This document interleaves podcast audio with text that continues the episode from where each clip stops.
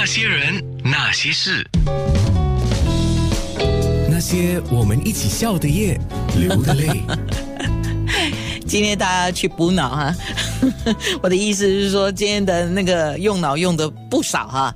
刚刚我们说了一题，两度乘机洗温泉，打一个新闻用语啊，两度就是你可以用两次啊，然后乘机机是飞机。洗温泉，呃，你如果不要讲洗温泉，你可以讲泡澡或者是泡温泉。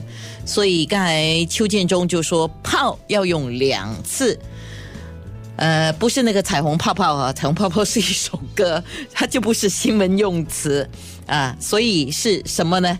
建中，因因为你乘机就搭飞机嘛，叫航空嘛，所以答案是航空泡泡。那为什么有听众猜旅游泡泡是错的？因为乘机。是飞搭飞机出国，但是可能不是旅，不一定是去旅行啊。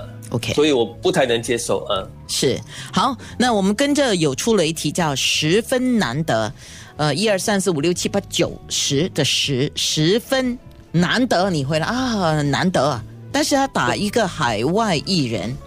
对，然后我的如果名目要更更简单一点，就是一个中国歌手。哦，中国歌手，不知道有人猜对吗？呃，最后机会看一下，有人猜对吗？哦，有人猜毛不易。哦，为什么是毛不易呢？对呀，对呀。啊，很多人猜毛不易，你们为什么猜毛不易？啊，为什么呢？我刚才讲十分要换算嘛，十分可以是一寸嘛，十分可以是一角钱嘛，一角钱我们也可以讲一毛嘛，十分也是一毛钱嘛，所以是毛。难得就是很难，就是不易的，不容易。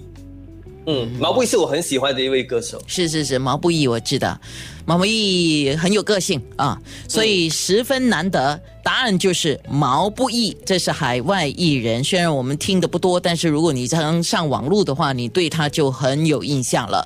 那今天正月十二嘛，我们说九牛二虎打灯谜。那很很多时候我们讲猜灯谜，为什么我讲打灯谜呢？主要是因为呃，我们讲说猜灯谜有射虎打老虎的这样的一个意思，而且打灯谜实际上就是很传统的一个相声。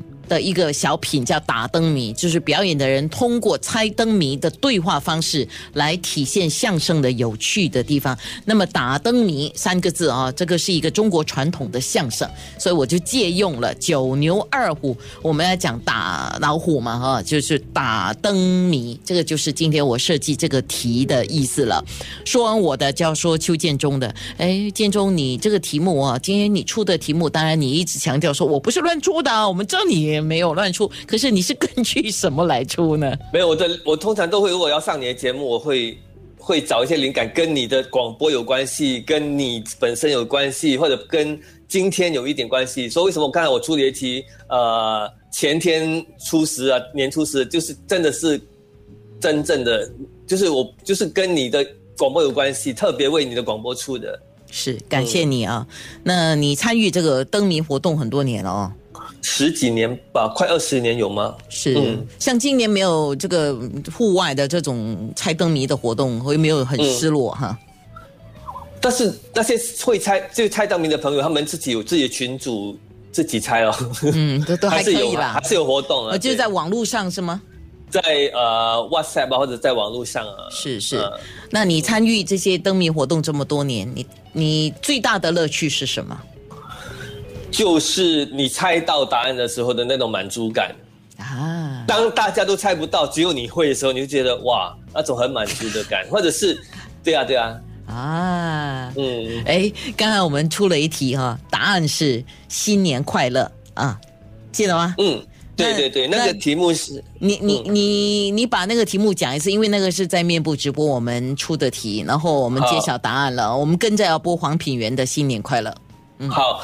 这是这个题目是迎接春节听舞曲，就是你迎接春节的时候你要听舞曲。然后为什么是新年快乐？因为迎接春节，春节是新年嘛。